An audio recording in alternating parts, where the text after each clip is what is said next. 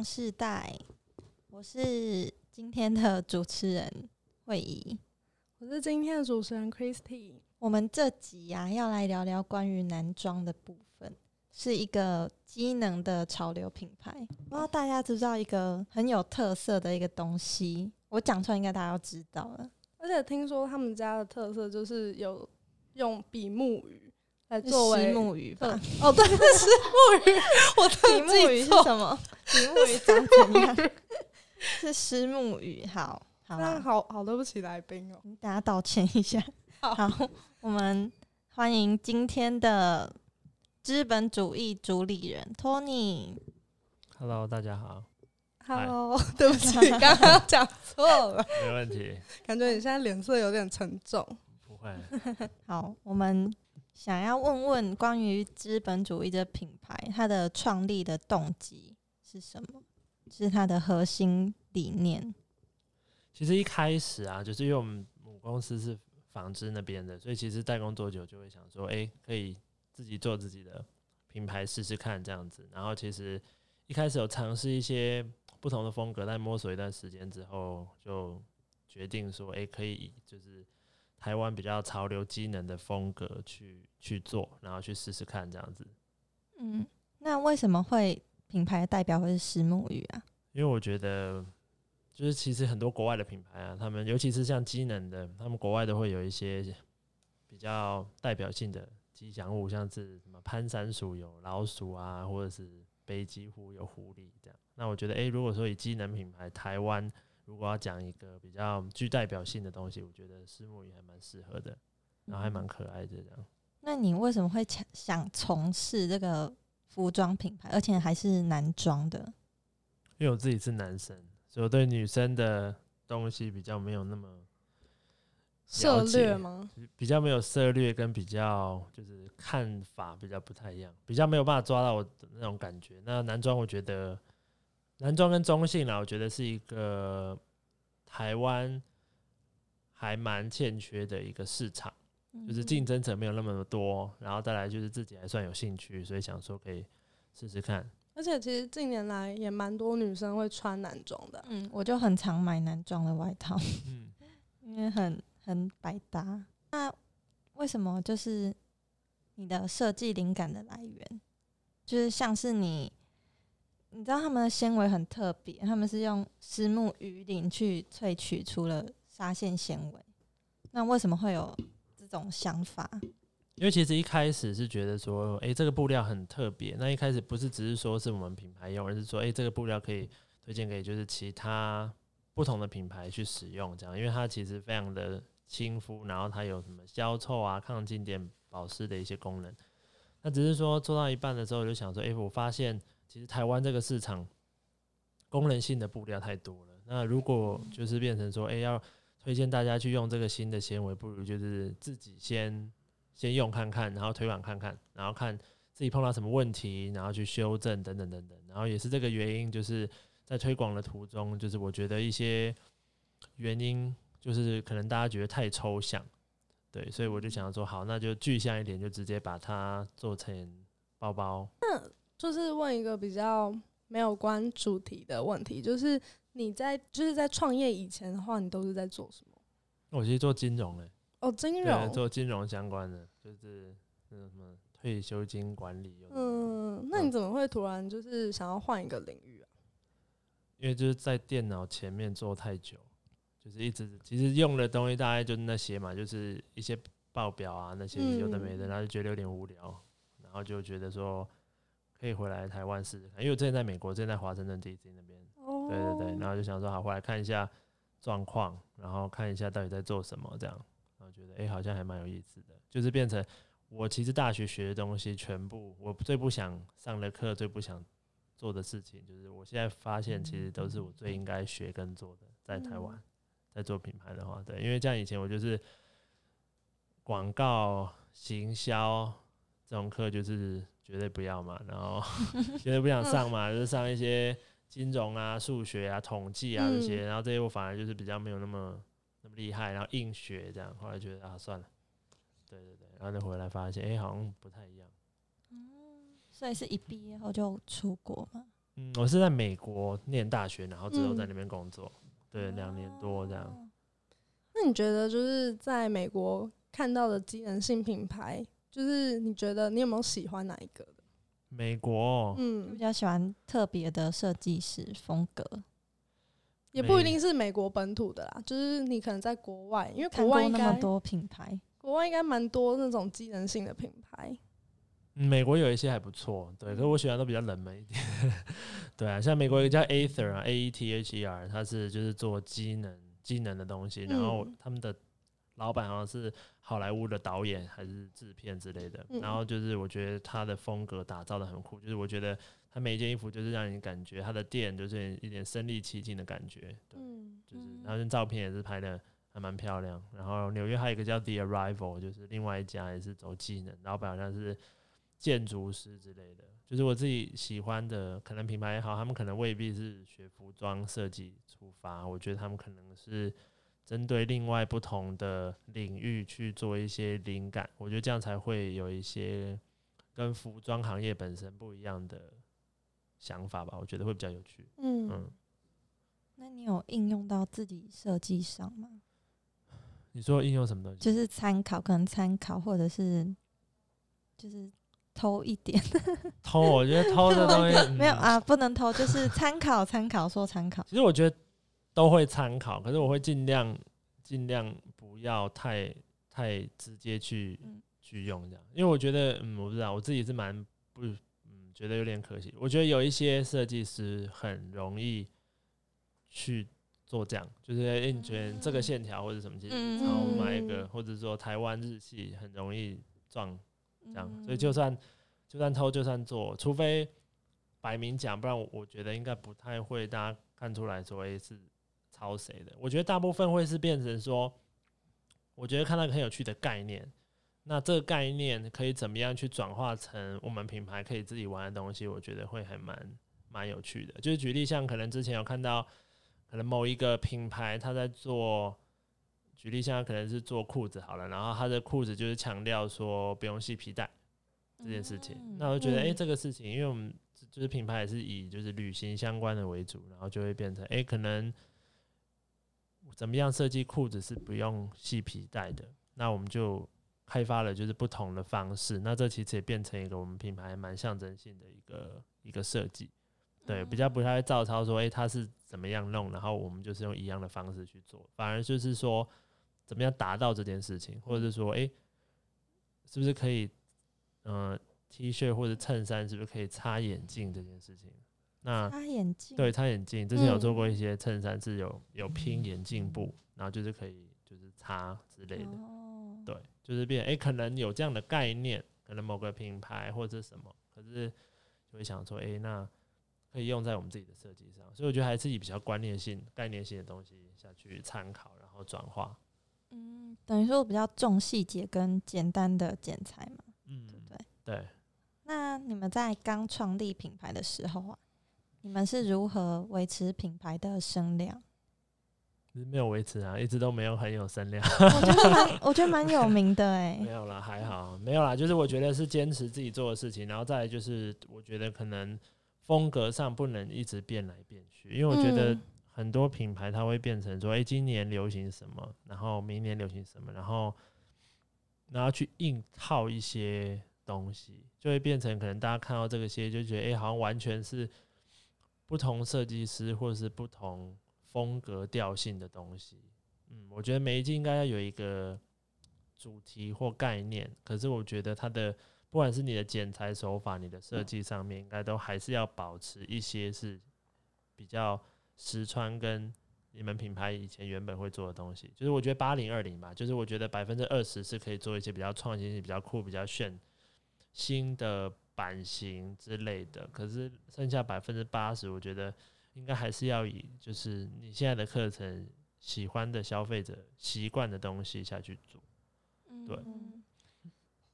那你们是如何提升就是品牌的地位？就是有什么曝光点吗？曝光点哦没有啊，就是 看怎么样跟媒体朋友认识一下嘛，然后 介绍一下，然后再就是可能投递一些广告啊，做一些看有没有什么机会，就是刚好有一些还不错机会，是有他们就是有人找我们，可能做一些联名啊，或者是企划设计这样子。嗯你知道他们之前有一个时装周，我觉得很酷。他们的主题是比较 local 一点的，就是不知道你知道板德，就是乡下都会板德嘛，那种嗯流水席那种。你是怎么有这个灵感的、啊？因为那一次刚好就是我们，对啊，就是之前那个 L 那边找我们办的时候是在讲那个，就是我们的主题是庶民啊，那次是主办一次主题秀，那我们就在我就在想说，庶民，然后因为庶民怎么办的比较特别？然后因为那一次其实有蛮多国外的媒体跟买手，像是 Dover Street Market 啊，嗯什么什么宝马线那些人来，对，然后我就在思考说要怎么样哗众取宠，不是、啊，就是怎么样让他们可以在很吸引到短，目光嘛。对，就很短时间内可以可以体验到庶民这件事情，然后又会是嗯、可能国外那边比较没有体验过的的东西，对，所以那次嗯蛮特别。那次我们是找金色山脉一起一起一起，就是他们有 support 一些酒啊，我们有做联名的酒，然后当时的走秀还有就是真正什么盐酥鸡什么有的没的，嗯就是整个端上去，吃盐酥鸡哦，对，然后配啤酒这样，然后就大家都觉得还蛮有趣的，嗯，嗯，酷哦。诶，那因为前面听到就是你就是怎么提升品牌的声量，那在创立品牌过程中，你会因为声量的关系影响到你创作的想法吗？应该还好哎、因为其实真的没有什么声量，所以其实真的不太会影响。我觉得嗯只是说每一次做一个新的东西，可能就会希望比上一次更好，所以思考的时间也会越久，然后就嗯。越多讨论这样，然后就觉得，哎，如果这一次做的这一季或者是做的新的商品，如果不如上一次怎么办啊，或者什么，因为这部分会想比较多啦。嗯。对对对，就会觉得说会不会大家就是说啊，这品牌就是就是只有石目鱼，然后永远就是就是靠石目鱼过一辈子这样，对，嗯就是自己会这样想，所以就想说，诶那应该还是要有一些新的有的没有的东西，嗯，嗯，出来你有来这样。想在除了石木鱼以外的吉祥物吗？我觉得应该是说怎么样把石木鱼这个东西发挥的更不一样，就是除、嗯就是鱼包这件事情，它很具象。那除了这个之外，它的其他元素或者是有没有其他的东西是可以做比较有趣的变化？我觉得这个是我还蛮一直持续在思考的问题。对，因为其实一开始我觉得我们的客人是很分的，就是说一部分就是非常文青，非常喜欢鱼或者什么之类。嗯那服装很潮流的人就是很就是另外一挂这样。可是现在越来越多人是衣服跟鱼包一起搭，或者穿搭或者什么，那意思就是感觉上好像这两边的客群其实有越来越靠近，所以后续的一些商品开发上，一部分会更怎么讲，就是潮流感。降低一点，文青感提升一点。那另外一部分会是文青感 降低一点，潮流感再多一点，但是都是用鱼的部分下去下去做做一些转换，就是可能不会再看到另外一只一样的鱼，只是只是大小啊或者什么，就可能还是要一些转化或者是什么有的没的，对，所以现在也在思考这件事情。那你在就是经营这个品牌的陆陆续续的过程中，你有什么比较难忘的回忆或经验吗？我觉得陈思忠那次还蛮难忘的，然后他背一个大鱼包包，对，那次那次反应还不错，然后就是对那次真的反应还蛮大，就是在台湾。然后其实之前前几次是因为我们那大鱼都有，就是四大时装周都有一些布洛克或者艺人有背去去穿或者露出啦，所以就觉得说、啊，你看这鱼都是四四个时装周都走过，这样就觉得还蛮开心的。嗯，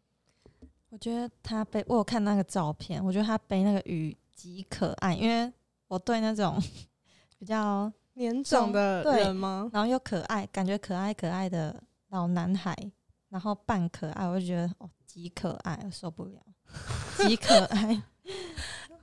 那你们品牌不是比较重视机能跟设计吗？嗯，那你是如何在这之间取得平衡？我觉得就是，我觉得舒适跟好用很重要，我觉得比设计重要，所以就变成说，我会先思考说这个衣服第一重点就是穿起来舒不舒服。那如果不舒服的话，就不要做。我们尽量就是希望它穿起来舒服。然后再来就会思考说，诶，它会不会有一些可以加的一些功能或者细节，会让这件衣服更方便？对，然后就是从这个框架向下去思考。那如果说这类的衣服这一季出太多，那接下来就会想说，我们是不是开开始玩一些新一点的廓形，或者是剪裁，或者是开口袋的方式，或者什么之类的。就是每一季我会希望至少有可能两三种没有玩过的设计细节，然后去尝试看看。那当然每一集出来就变，要有一些细节大家是觉得不怎样，有一些是觉得还蛮有趣或者什么的，然后就是就是会去尝试。嗯，所以你们会先就是设计一件衣服出来，然后觉得不舒适再换吗？就是可能第一改版型嘛，然后第二就是可能打嗯、配色上或者是布料上不合适，可能就会做一些调整，或者有一些就做出来就直接打掉，就说这不行或者什么。对，因为我们的款式会设计比较多嘛，然后就是可能讨论一下，觉得这款可能做出来效果不好，或者同质性太高或者什么，然后就会把它换掉。嗯感觉你对产品开发蛮有想法的欸、还好，真的还好，真的还好啦，真的还好，真的还好。像资本主义，为什么你会你们叫资本主义嘛？那为什么你们会使用就是织物的织呢？有什么特别的含义吗？因为其实其实母公司那边是织布厂起家，所以嗯，就会想说，哎、可以用这个字开头。那因为英文是 weavism 嘛，所以织就是前面 weave，然后 ism 是主义，所以会这样子去、去想。然后再来就是资本主义这件事情，就是象征，就是就是我觉得主义这件事情是你有一些事情想要说，那透过服装也好，透过形象也好，就是想要把一些想要讲的话表达出去这样子。然后还有就是因为资本主义其实跟资本主义有点类似，所以就是资本主义，对资本主义，所以就可能有一些不管是价值观也好，对材质的坚持也好，等等等等。其实我觉得这名字还蛮蛮可以表达我在做这品牌想要传递的一些事情。嗯，这取名取得很好哎、对啊，很好念，而且又不会知跟知，就是他说资本主义，然后也不知道是哪一个。你在想要卷舌，就是 分不清楚的人吗？好，那你认为你们品牌最大的特色是什么？除了虱目鱼之外，最大的特色？他等下会回你说只有虱目鱼，虱目鱼之外，虱目鱼。我觉得我们，我觉得我们的特色是，就是会，就是每次做的都不太一样吧。我觉得会是有的没有的东西，就是不管是新一季的主题，还是我们开发出来的商品，我觉得都要让别人觉得好像没有想到会这样子做。对，因为你看，像其实半桌那一次主题走秀完，我们后面那个也有走一次，也有做一次秀是。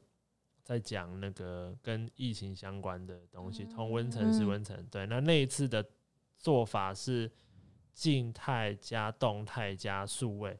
就跟半桌不太一样。嗯所以每一次在就，每一季会有新的点。对啊，因为我们接下来要走永续的嘛，三月多嗯的时候，对，所以它也会是另外一种方式。所以就是每一次走秀，或者是每一季的主题，或者是开发的一些商品，或者是联名，我觉得尽量都要跟别人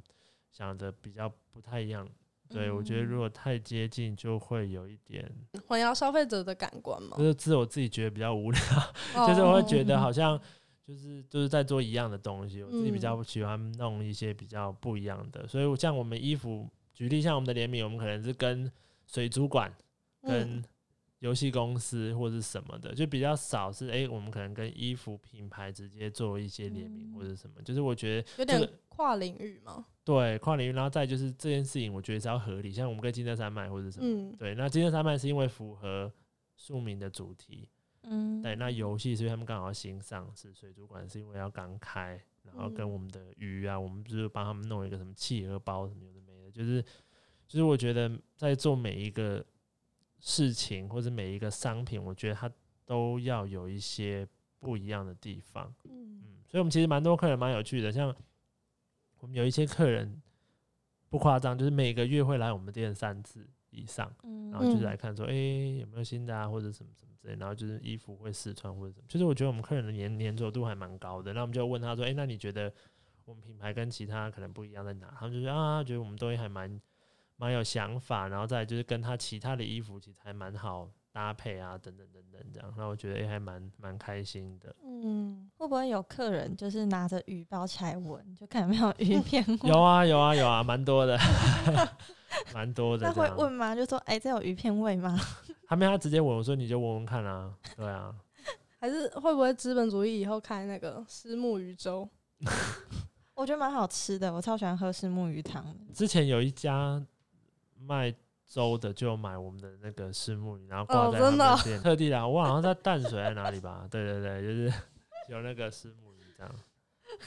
蛮有趣的。所以你们也有在卖石木鱼吗？石木鱼没有，那个是别人家的那个东西，可是我们有跟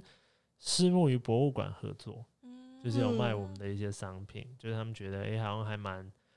蛮台湾或是蛮什么，因为其实，在做的时候我就一直在思考，就是东西要很酷、很炫、很帅之外，有没有可能可以把一些台湾特别的元素放进去？因为我觉得有一些可能有一些品牌，他们会真的很想要强调台湾的元素，嗯然后会很刻意或者是硬加在里面。然后我觉得太多这种硬加的时候，就会觉得有点变得太刻意，它就会变成我觉得跟时尚有一点脱节，就是它可能会太强调文创，或者说太强调就是我这个东西是从台湾来的的时候，我觉得嗯，如果拿捏不好，它会变得有一点有一点。有一点同质性，有一点像，嗯，对，就是可能加强，哎、台湾想要什么，然后可能就是什么庙宇啊，嗯 之类的嘛，然后什么槟榔西施啊，或者什么什么之类的。嗯可是我觉得，其实这些事情，当然你一讲，大家可能会想到是台湾，可是如果你再往下去去探探索的时候，就会发现，其实除了那之外，有非常多其他的东西是是很符合台湾的的特色。对，像我们像我们那次宿名，其实我们当然是做半桌啦，可是我们那次的主题，我们自己的那一 part，我们是是强调就是倒垃圾的人。对，嗯，那我们就是把一些可能是很常见的一些比较像是垃圾袋啊等等等等东西做在衣服上。我们的印花就是做那种什么垃圾车的印花，垃圾车的花衬衫，因为台湾人很常穿花衬衫，或者是说，呃，我们有做那个烟盒的 T 恤，那它的口袋就是看起来很像，就是它是一个烟盒的口袋，可是那口袋的形式是非常像台湾一般那种，就是我帮你知道，有一些人在工地抽烟，他们就会穿那种很松的衣服，然后放烟在里面。它的口袋其实是很垮的，就是我不知道你们有没有看过，就是那种垮裤吗？很垮的口袋。然后我们就想说，诶，那这个很垮的这个口袋，其实放在台就是台湾的感觉，大家会觉得很台。可是如果你把它变成一个印花，或者是变成一个就是烟盒的样子的时候，它其实是变得很还蛮时尚。所以我就会觉得说，其实很多对台湾的当时啦，会觉得诶，台湾台的这个元素，其实如果换一下，它其实是一个时尚东西。那当时就想说，那我觉得可以沟通这件事情。所以当时我们的那个庶民主题就会有这类型的商品。对，可是只是说每一次都不太一样，所以你下次问我说，诶，庶民什么，我们可能就就换另外一个东西，就不不玩这个了，可能玩其他的，可能嗯玩之前是讲湿温层，那可能是在讲一些其他的议题或者是什么之类的，所以就是每一季都会不定期有一些奇奇怪怪的东西。了解。那因为你们家也是很重机能性嘛，那我问一个问题哦、就是你觉得机能外套的话是防水比较重要，还是透气比较重要？有做功课的 都重要，我觉得都重要。对啊，我觉得真的都很重要，因为如因为我觉得舒适性很重要，所以如果大家只强调前面不看后面，会穿起来很不舒服。嗯，对，可是如果你只注重后面，没有注重前面的话，你就出去会淋很湿。对了解。那你们有没有面临过，就是有顾客批评你们？很多哎、真的吗？真的很多、那啊。收到的回复都是什么？嗯，就蛮多，因为之前可能有上一些 报道或者什么，然后就会蛮多客人会慕名而来，就会说啊，你这什么，然后可能就会说、啊你们东西怎么卖那么贵，或者什么，就是说不爱台湾啊。之 类的那那你都怎么回答？嗯，我不回答，卖 那么贵就就 不太。回答。没有啦，就是我觉得大家看看事情的方向不太一样，嗯。对，因为可能蛮多就会变，哎、我们就可能很多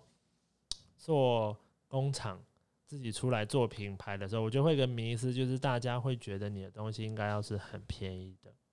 对，因为他会觉得，哎、你在做比较大众一点的商品，所以可能就会说啊，这个东西为什么一件衬衫不是四百九啊？可能另嗯。外一家公司也是四百九这样嗯，他可能就是没有清楚背后的含义啦。之类。然后因为其实我们做的也是比，我们不是做那种大家都可以穿的衣服，所以。我觉得对啊，就是因为我们生产的规模跟细节跟人力跟，因为我们也都是台湾做的嘛，所以就嗯变不同的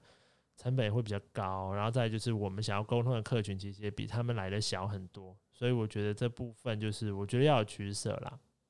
嗯，那会不会有客人很闲去问说，问东问西就考你们什么 品牌怎么样怎样？为什么是石木鱼什么的？对啊，其实蛮多哎、就是觉得大家都好认真哦、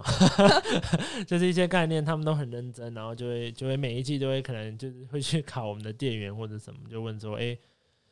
你你知道为什么这件外套是是这样设计吗？或者是什么？然后就去打小报告给我们，这样蛮有嗯，趣的。对，那你们而且会怎么样？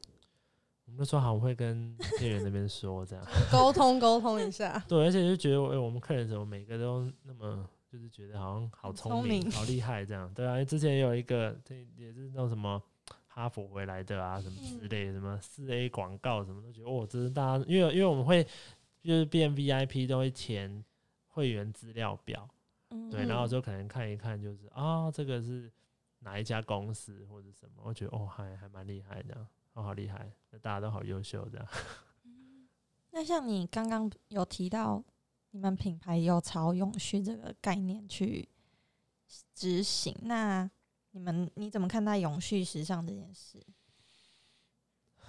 你觉得官方还是但实 实话，实话，实话，没有啦，我觉得没有啦，我觉得就是就是我觉得它是一定需要往这方向走，只是我觉得现在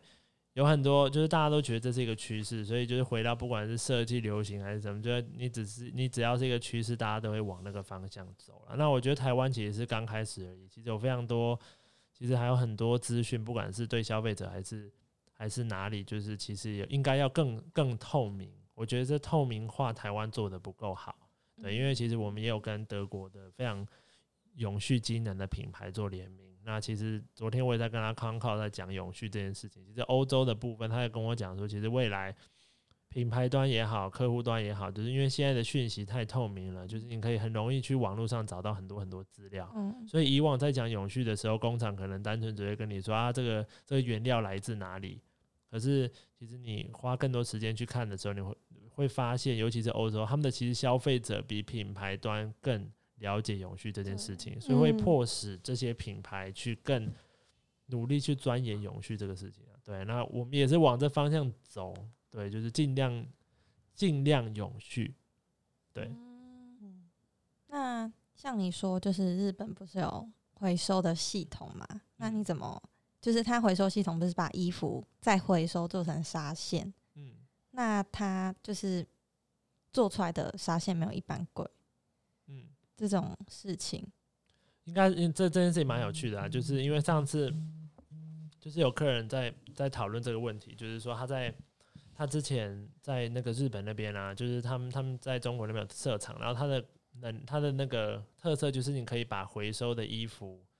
拿回去，然后他们把它重新做成纱线。然后当时大家就说：“哦，这东西一定会卖翻啊，概念超好。”然后因为它出来成本可能也没有差多少，可能差个一两趴这样子。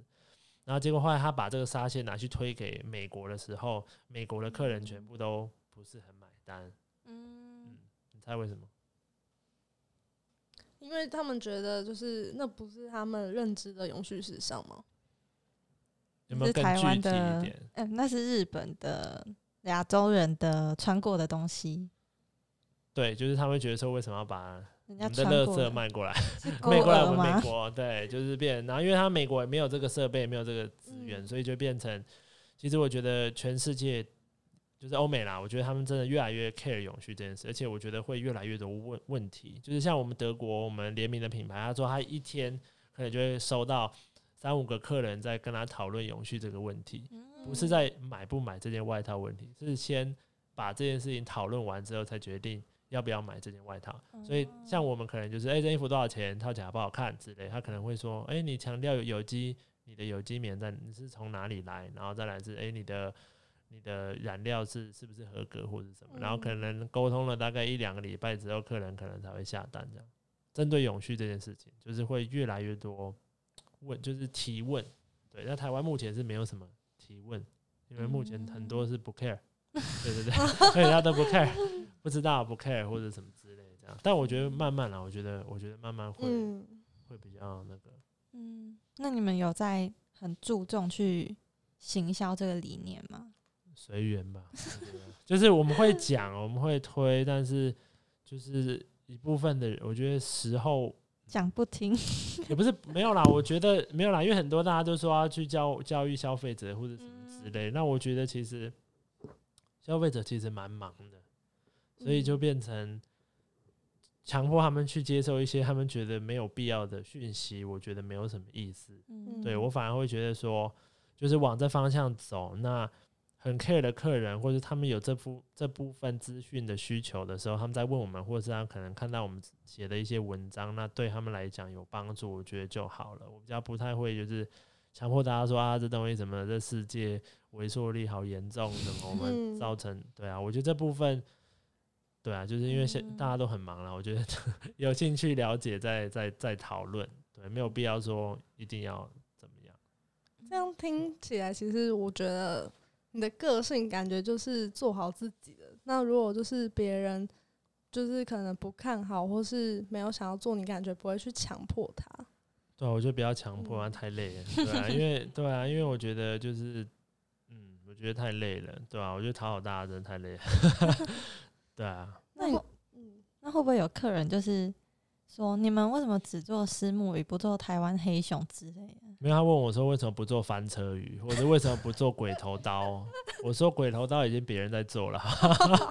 就是对啊，我就觉得就是这是一个一个概念做出来嗯被大家接受。那我觉得在做其他的鱼种，好像好像就是怎么讲，就是就是怪怪的，对，就是这个这个故事，我自己不相信的时候，我觉得我去再去做一些营销去讲这件事情，好像有一点奇怪。嗯，对那感觉你这样对石木鱼应该也蛮有认识的吧？还不错，你喜还可以，欢吃石木鱼吗？还可以，还 OK。但是台湾台北比较少，台南比较多。对，嗯，北部很少。对，所以就是对，那很多那个啊，动物环保团体也来抗议啊，就是说我们为什么要拿鱼头什么？我说这个跟那个没有关系。他说你们这样会导致大家就是会多吃还是什么的。然后我说不会啊，这是个包包。他们说什么很多吃，很残忍啊，什么之类的。真的啊，真的真的蛮妙的。嗯，那他们是因为看到东区概念店吗？不一定哎、因为之前就是满城陈志忠还是什么，就是蛮多嗯不同的人呐、然后他们就可能就会说啊，就在关注这件事情。嗯有一些环保嗯小煎饼、素食煎饼，然后就可能说，哎、你这个你这个鱼鳞那个我们不要或者什么的，就是他们可能因为我们因为我们有之前有就有弄一些什么 T 恤什么，他们就说，哦，这种这种东西我们不穿，因为有鱼之类的。然后我就说，可是这 没有，因为主要是这是废弃的东西嘛，因因为它不是说把鱼怎么样，因为它其实是废弃的东西，就是在处理的时候，这个鱼鳞是废弃的东西。那他就说，嗯，不行，我们不能杀生。我说这跟 生没有关系，他们嗯不行。然后我说好像没关系，对吧、因为我觉得如果针对去洗脑人，真的太累了，嗯，嗯，我觉得没有什么必要。那你们你们的虱目鱼鳞都是怎么取得的？其实我们是跟一家一家沙场配合，就是其实私募鱼的这个原料就是是跟另外一家公司配合，嗯然后他们当时是跟我们讲说，哎、他们有做这个这个这个纤维，然后有没有兴趣一起推广看看？就是主动找你哦、就是找时候看看一起开发，然后觉得这东西还蛮有趣的，然后又符合永续时尚，然后其实做出来又又有一些功能性，对，因为我觉得台湾的特色是功能性很强，嗯，然后我觉得把永续功能性，然后我我觉得它很重要的是舒服这件事情嘛，因为自己穿自己去实验，就觉得哎、这东西真的还蛮舒服的，这样。嗯就是晚上回家睡觉也要穿穿着资本主义睡。对对对，就很舒服。对，这还蛮舒服的。那现在就是台湾服饰自创品牌越来越多，那你有没有觉得就是台湾在设计这块上不是很缺创意？就是它缺的其实是市场。我觉得，我觉得设计好不好这件事情，其实很难去去定义耶，因为我觉得你的设计如果好，可是你的市场不接受，那这设计是好还不好，好像很难讲。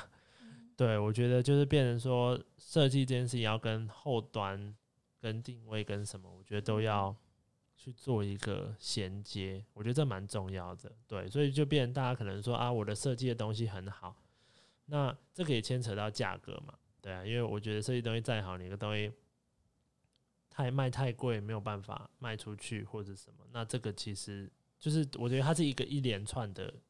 选择跟原因。嗯因果关系，所以你东西如果卖了不出去，如果只是说因为台湾市场太小这件事情，我觉得如果你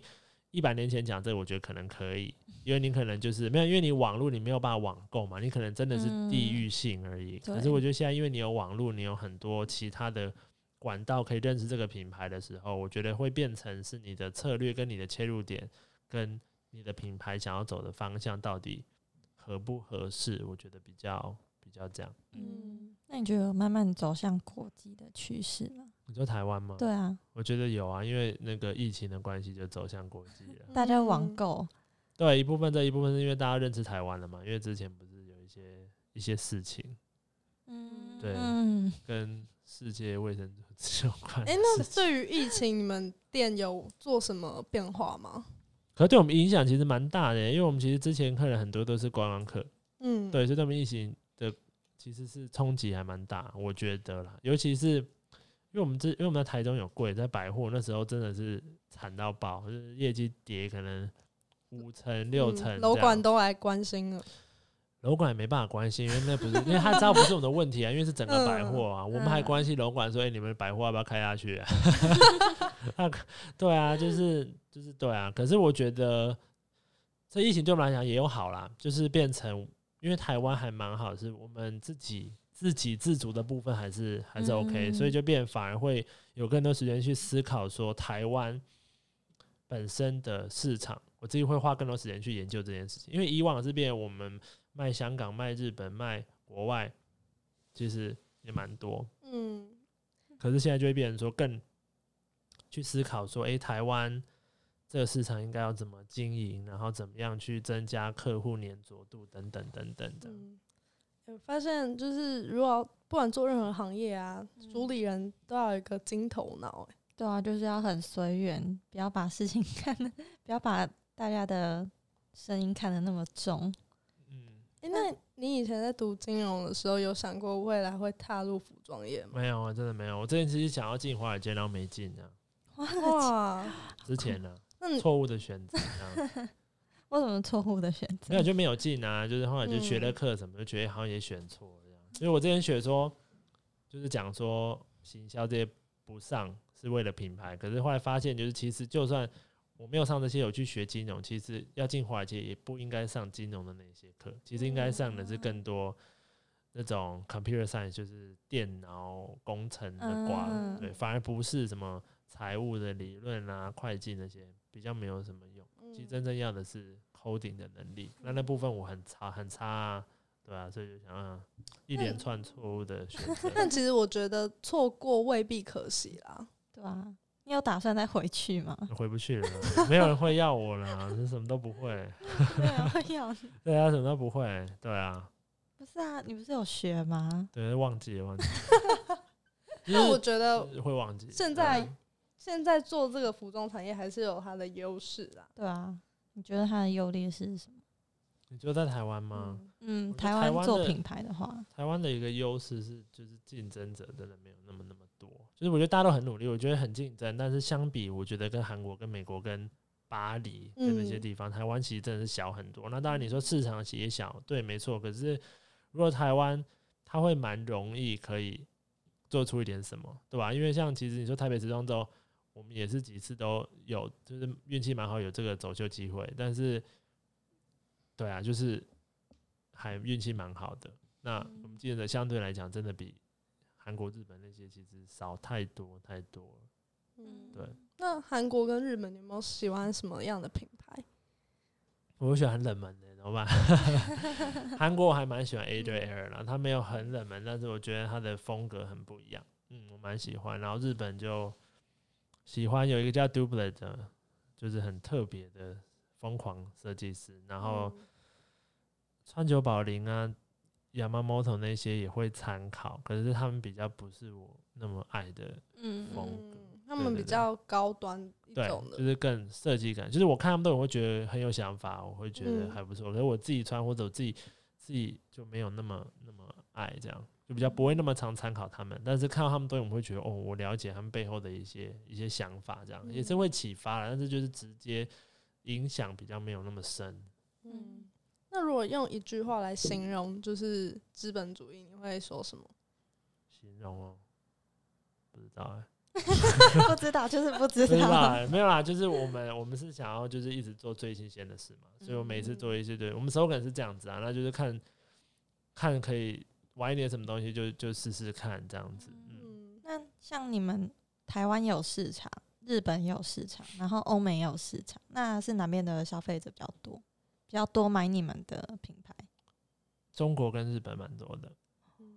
所以台湾很少。哦，台湾也没有，最近很多啊，因为疫情的关系，嗯只是说没有说国外比例的话，是日本跟中国。那台湾当然有啊，对啊，还活着嘛，对不对？还活着嘛，所以台湾还是还是有有有市场。而且其实我觉得粘着度我越来越高，嗯嗯，就是每一季会会看到他们回来，会觉得还蛮开心的。嗯